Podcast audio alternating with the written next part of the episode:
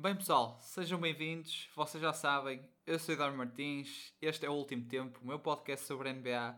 E hoje regressamos para um novo episódio e é um episódio um bocado diferente. Um, eu vou ser honesto, a NBA neste momento tem estado muito parada. Uh, acabou a free agency, ainda não chegámos ao training camp.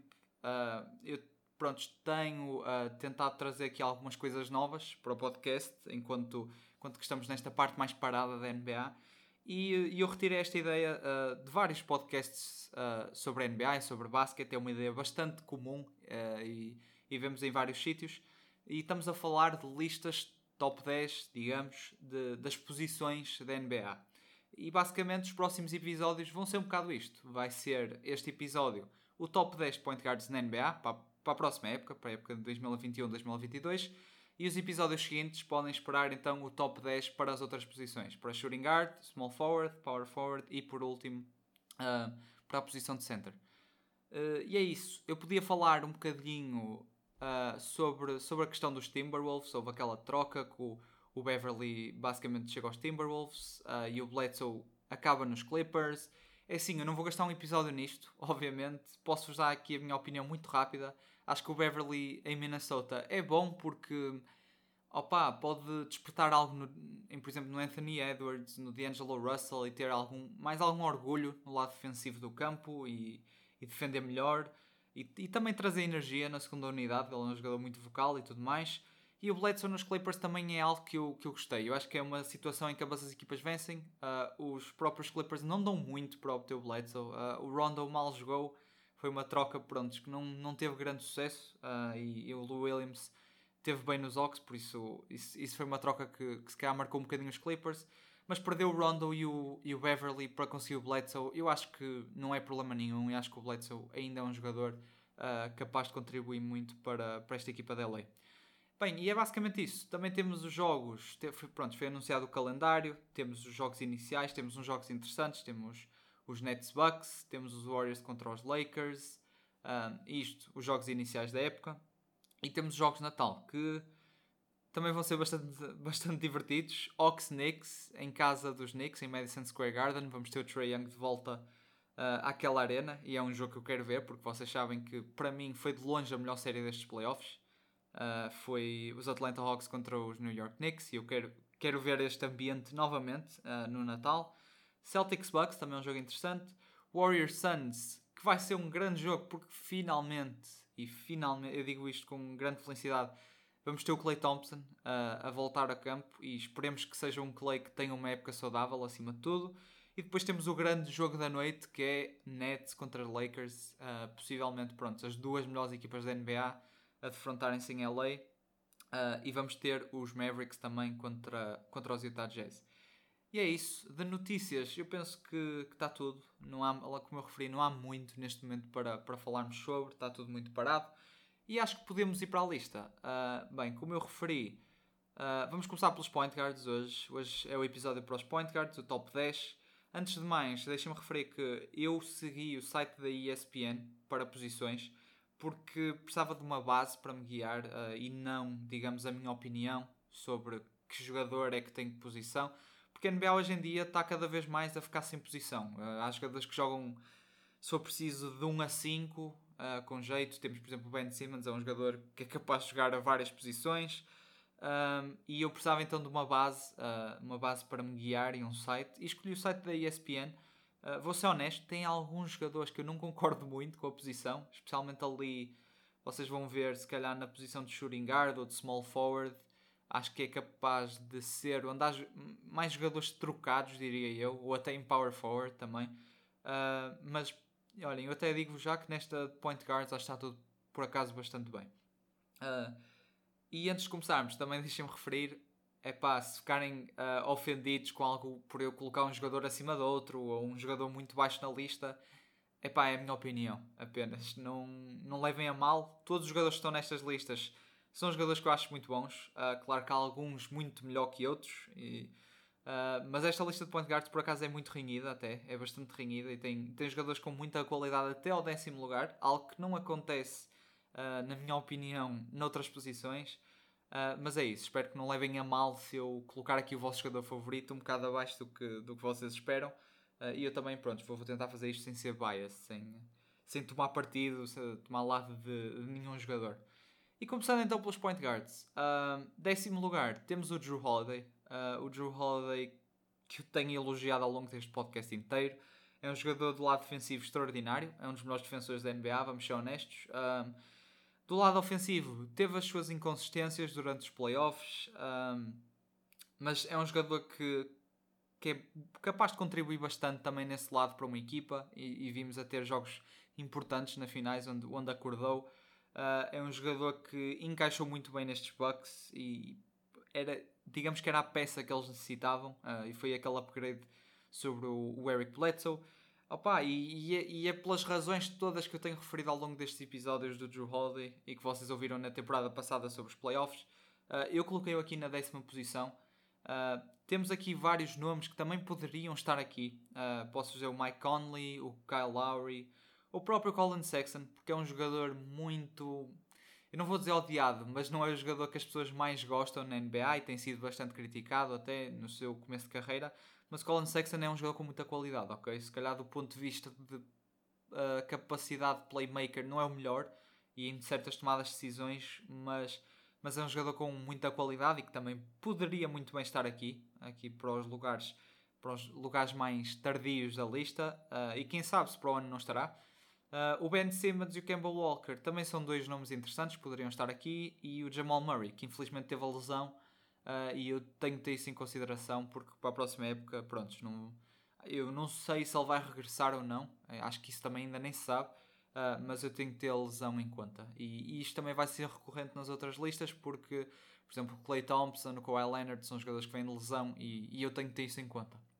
Uh, mas é isso, eu acho que o Drew Holiday está aqui bem, no décimo lugar. Acho que também eu consigo ver a subir um ou dois lugares em relação aos outros dois nomes que eu tenho aqui, no oitavo e nono, mas isso lá está, depende de pessoa para pessoa, isto é muito subjetivo. Uh, e em nono lugar eu tenho o Jamarant. O Jamarant, que é um. Eu acho que é uma super estrela ainda. Uh, se calhar ainda não é uma super estrela, mas há, há, há de o vir a ser, porque ainda é um jogador muito jovem. Uh, teve uma época muito boa, levou os Grizzlies aos playoffs, conseguiu vencer os Golden State Warriors no play-in uh, e teve performances muito boas, especialmente nos playoffs. Para minha surpresa e de, e de muitas pessoas também, os Grizzlies roubaram um jogo contra os Jazz e atenção que foi uma série em que os Jazz vencem 4-1, mas houve muitos jogos que podiam ter uh, caído para qualquer lado. Uh, e acho que o Jamarant é um jogador que, pronto, agora é só crescer, uh, é só subir. Uh, quem sabe no final do ano também não poderá dar um salto nesta lista. É um jogador que lá está, ainda é um bocado inconsistente da linha de 3, ainda tem algumas coisas a a corrigir no seu jogo, mas, mas, é um jogador muito. Uh, pode vir a ser mesmo muito completo. Uh, é um jogador atlético, é um jogador com uma com tremenda confiança. Até na rookie season vimos muito isso. Um, e, e, é um motor, é o motor dos Grizzlies. E vocês vão ver que eu refiro isto em muitos destes point guards. Uh, ele é o motor dos Grizzlies. Os Grizzlies, os, ah, os Grizzlies sem ele, peço desculpa não, uh, não, não são o, o, que são, basicamente. E, uh, e acho que o Jamarant pronto, é, é a peça fulcral para esta equipa. Em oito lugar, em oitavo lugar temos o De'Aaron Fox, uh, um jogador que honestamente eu acho que é uma estrela um bocadinho adormecida na NBA. Uh, teve o azar de acabar no Sacramento Kings, tal como o Nemias. Uh, os Kings têm sido uma equipa pronto, que não tem sucesso nenhum nestes anos recentes. Tiveram ali um nono lugar, mas de resto andam sempre aqui no 12 e 11. Uh, e o De'Aaron Fox eu acho que tem sofrido um bocado com isso, uh, porque ele é um excelente jogador, é um jogador uh, muito completo, é um jogador atlético, é, um, é, capaz de ser um dos jogadores mais rápidos da NBA. Da linha 3, se calhar também tem de evoluir um bocadinho ainda, tal como o Jamarant, mas é um jogador capaz de acabar no sexto, é um jogador com, um, com uma boa capacidade de playmaking e que ainda pode crescer ainda mais nesse sentido, apesar de já ser muito sólido. Defensivamente também é ok. E, e, lá está, é um jogador que eu acho que sofre por estar em, Sacramento, porque uh, até na própria organização há muita instabilidade para a equipa crescer e como a equipa não cresce, ele também acaba por, por ser puxado para baixo com a organização dos Kings. Vimos o pai do Marvin Bagley a, a queixar-se que o filho não gostava muito de Aaron Fox. o Buddy Hill está sempre em questões de trocas. E temos, temos esta instabilidade toda. E, e, a realidade é que quando começa a época, os jogadores têm de ir para o training camp e, um, e é isso. É, é, quase fingir que estas coisas não acontecem. E isto depois é mau para uma equipa. E os Kings são uma equipa muito inconsistente. São uma equipa que até começaram bem. Depois tem losing streaks de 10 jogos a meio da, da época. É uma equipa muito, muito irregular. Uh, e eu acho que isso acaba por prejudicar um bocado o De'Aaron Fox, vou ser honesto. Uh, mas eu acho que o De'Aaron Fox merece estar aqui no oitavo lugar. Acho que do Jamarant para o De'Aaron Fox, do nono para o oitavo lugar, acho que há um salto. Acho que é um salto considerável. Uh, e pronto, como eu referi, eu acho que o De'Aaron Fox é um bocado um, uma estrela adormecida na NBA e, e passa muito pronto, por, baixo, por baixo do radar porque, porque está nos Kings. Um, sétimo lugar agora. Um nome interessante, uh, um jogador que pode calar muita gente esta época. Vai ser uma época que eu acho que dita a carreira um bocado dele e eu estou a falar do Russell Westbrook. Uh, o Westbrook lá está, é um jogador super completo. Vocês não precisam de introdução nenhuma para o Westbrook. Uh, é uma triple-double machine, como se diz. Uh, foi uma das peças fundamentais do comeback dos, dos Wizards, como eu também já tenho vindo a referir muito. E eu acho que o Westbrook vai ter uma boa época. Vai ter uma boa época nos, nos Lakers, especialmente na época regular. Acho que é um jogador que todas as equipas gostam de ter, porque é um jogador que deixa tudo em campo todas as noites. É capaz de ser o jogador mais uh, empenhado em conseguir todas as vitórias, todo, todos os jogos apenas. Uh, e é um jogador que deixa tudo em campo.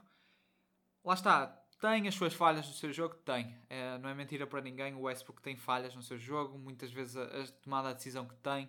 Uh, tem muito aqueles pull-up threes que não dão em nada e mesmo pull-up mid-ranges. Uh, mas é um jogador, é um jogador muito sólido. Uh, é um jogador que eu acho que vai, vai dar muitas vitórias na época regular aos Lakers e acho que é, é merecido este sétimo lugar. Eu não o coloco mais acima porque se calhar falta algum sucesso, como vocês vão ver também aqui destes, destes próximos nomes, falta algum sucesso extra, um, se calhar nos playoffs. Uh, e é isso que vimos também neste sexto lugar, que é o Chris Paul. Para mim, o Chris Paul um, é um point guard, pronto, esteve muito. Uh, como eu referi também, tem muito a ver com o sucesso dos Suns. Uh, é um point guard que já não está no seu prime, não está perto sequer do seu prime, essa é a realidade, mas é um point guard ainda extraordinário. É um excelente defensor, é um excelente playmaker, é um excelente líder, tal como o Westbrook. Um, é um jogador que, onde se nota imediatamente o impacto que ele tem na equipa, vimos isso nos Suns esta época. Um, epá, eu acho que o Chris Paul, apesar de já ter 30, 36 anos, eu por acaso não sei, acho que é 36, não é 36, é 37, mas Uh, é um Chris Paul já velhinho, mas é um Chris Paul que ainda joga muito. Uh, e eu acho que este sexto lugar é adequado para ele. É aqui um bocado no meio da lista. Uh, e ele se calhar já não tem as pernas para competir com o topo, com os nomes do topo, mas, mas é um point guard ainda que, que eu acho que esta época, esta próxima época, ainda tem algo a dizer com estes Phoenix Suns e, e vamos ver o que é que eles fazem. Agora, o quinto lugar, temos Kyrie Irving. Uh, o Kyrie, que é um jogador, prontos, que sofre muito com lesões. Uh, é um jogador que eu penso que ele já falhou um quarto dos jogos da carreira dele. Eu acho que é uma estatística assim um bocado absurda. É um jogador que sofre muito com lesões, uh, mas é um jogador que eu gostei da atitude dele esta época, uh, de, de virar-se para o James Harden e dizer tu és o point guard desta equipa, tu vais ser o playmaker eu vou ser puramente um scoring guard, como se diz. E, e é isso que o Kyrie Irving faz. Eu acho que o Kyrie Irving em nível de técnica e de capacidade de marcar um cesto, é capaz, juntamente com o Arden, uh, e pronto, são ambos teammates, mas juntamente com o Arden, eu acho que eles são os dois jogadores uh, mais fascinantes de se ver na NBA, porque não tem o físico que tem, por exemplo, o Kevin Durant ou o Antetokounmpo, uh, são jogadores pronto, com estaturas mais normais e, e capacidade física e atlética mais normal, digamos, mas são jogadores que são impossíveis de defender. Impossíveis. E o Kyrie Irving, uh, quando está naquelas suas noites, não há, não há jogador que o pare. Uh, e eu acho que se, que se os Nets o tivessem na série contra os Bucks, poderíamos ter tido os Nets já campeões. Eu, eu adoro muito o Drew Holiday, mas o Kyrie Irving. O Kyrie Irving é provavelmente o melhor ball handler desta liga inteira, uh, juntamente com, com o Stephen Curry. e e eu acho que pronto, o Kyrie Irving no que faz é excelente, é um excelente scoring guard agora, como eu referi, é esse um bocado o papel dele. É um jogador que mesmo jogando com James Harden, mesmo jogando com Kevin Durant, os pontos continuam lá, é um jogador que continua nos 20 e tal pontos uh, e que tem um impacto, um impacto tremendo. no entanto, eu acho que o facto de até estar na equipa com este Big Three acaba por, uh, para mim, o puxar um bocadinho para baixo na lista, ok? Uh, porque ele perde um bocadinho o brilho que teve, por exemplo, nos Cavs e que teve nos Celtics, porque está ao lado de duas, dois monstros no Kevin Durant e no James Harden. Uh, e eu acho que em relação ao Kyrie é basicamente isso. Uh, é um jogador que está aqui no quinto lugar, está a meio da lista, mas que é um jogador excelente. pronto, é um jogador, como eu referi, uh, perca um bocadinho por, uh, por estar nesta equipa dos Nets. Em quarto lugar, temos um dos novos point guards da liga, temos o Trae Young, e eu fiquei muito na dúvida entre o terceiro e o quarto lugar, e acho que é capaz de ser até uh, os nomes mais debatíveis nesta lista, se calhar juntamente até com o De'Aaron Fox e o Russell Westbrook, também é, pode-se criar aí um debate entre quem é melhor neste momento, mas eu acho que o o Trae Young merece este quarto lugar uh, pelo que fez estes playoffs. Uh, como eu referi, tal como o Jamarant é o motor da equipa de Atlanta, sem dúvida nenhuma. Uh, é um excelente scoring guard, é, um, é um point guard que lança triplos, tem uma range incrível. Melhorou muito a tomada de decisão e eu acho que isto foi importantíssimo para ele e, e, para a carreira dele no futuro. Melhorou muito a sua tomada de decisão. Vimos um Trae Young que deixou um bocado de ser Stephen Curry e de lançar triplos de todo o lado uh, e, foi, e agora um Trae Young mais calmo. É um Trae Young, se tiver a oportunidade de lançar um triplo, vai lançar, porque ele é bastante bom nisso, mas também é um Trae Young que é capaz de ter o melhor floater da NBA neste momento. Uh, encontrou novas maneiras de marcar, isso é muito importante uh, para um jogador na NBA e, e especialmente na, com a defesa da NBA é, é, é fulcral um jogador ter várias jogadas, digamos, várias moves Uh, e o Trae Young é um jogador muito versátil e mesmo do ponto de vista de playmaking é fantástico. Uh, é um jogador que quando, quando penetra para o sexto abre imensas opções para a equipa e conecta muito bem, quer seja com o Capella ou com o Collins no pick and roll, quer seja a descobrir os Bondonovich ou os Hunters na linha 3. É um jogador que melhorou muito este aspecto do seu jogo nas tomadas de decisão. e pronto, como teve como chegou às finais, finais de conferência, sim, às finais de conferência, Uh, eu acho que é merecido uh, este quarto lugar. No entanto, eu não o coloquei em terceiro uh, porque tenho cá um nome chamado Damian Lillard. o Lillard, para mim, está em terceiro na lista de point guards na NBA. Um, foi um Lillard que deu tudo na época passada. É um Lillard, como eu já referi, que eu quero ver fora de Portland. Deu-me pena ver aquela série contra os Nuggets. Um, um Lillard que jogou tanto, tanto, tanto que o, o Austin Rivers estava a rezar quando ele eh, teve aquele jogo de 55 pontos e que marcou 6 triplos no overtime ou algo do género. Uh, e, e, que a única maneira de o parar, pronto, como o Austin Rivers fez, foi rezar. O Austin Rivers, quando o Lillard até lançou um triplo nesse jogo, um, pôs-se a rezar para que ele não entrasse, porque é esse tipo de jogador. É um jogador que não é, não é possível defender o Damian Lillard, uh, mesmo. Uh, por exemplo, já ouvimos a marcar uma carrada de cestos difíceis, aquele buzzer beater no Paul George e tudo mais. Uh, são cestos extremamente difíceis que ele marca. Uh, ele é sem dúvida uh, a estrela desta equipa de Portland. Se não fosse ele, eu acho que os Blazers nem ao play-in com jeito iam, honestamente. E mesmo os Blazers ainda conferência, eles já foram às finais de conferência e tudo mais. Eu acho que isso, isso já é de levar na carreira do Lillard, levar aquela equipa a umas finais de conferência. Uh, mas é isso. Eu acho que o Lillard está a um nível muito, muito alto. Uh, pode criar este debate entre Lillard e Trae Young? Talvez sim.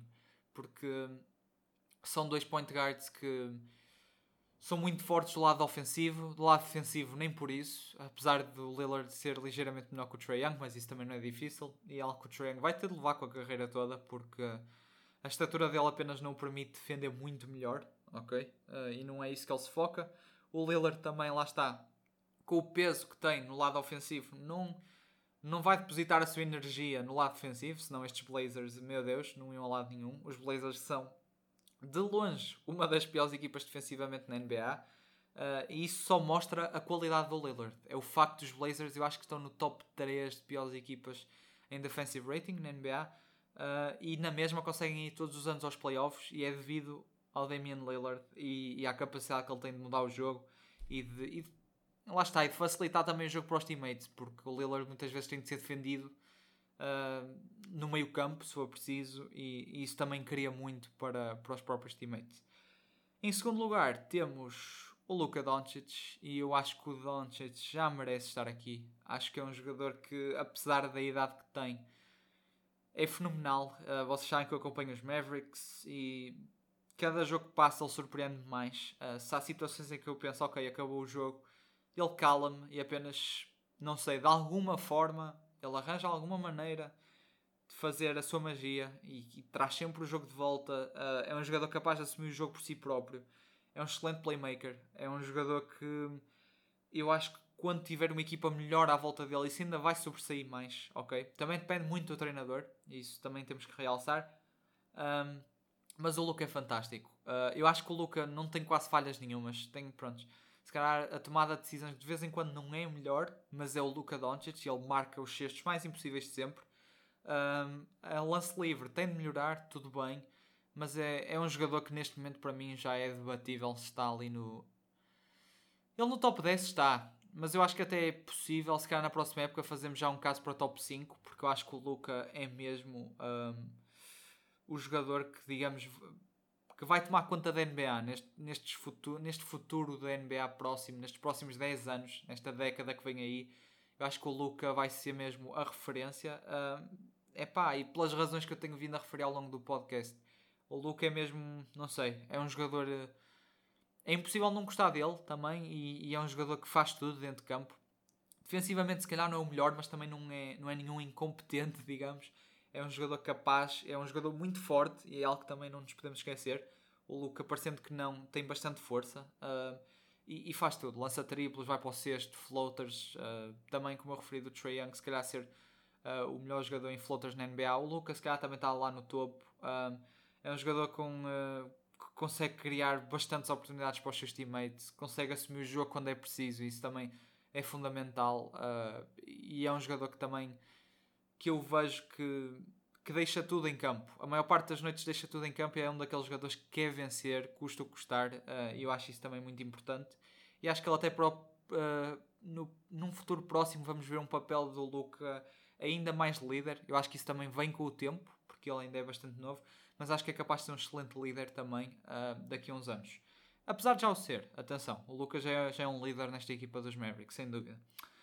Ah pá, em primeiro lugar, eu acho que não, não é surpresa para ninguém. Uh, é, é, é o jogador que eu meti aí na capa do episódio, juntamente com o Lillard.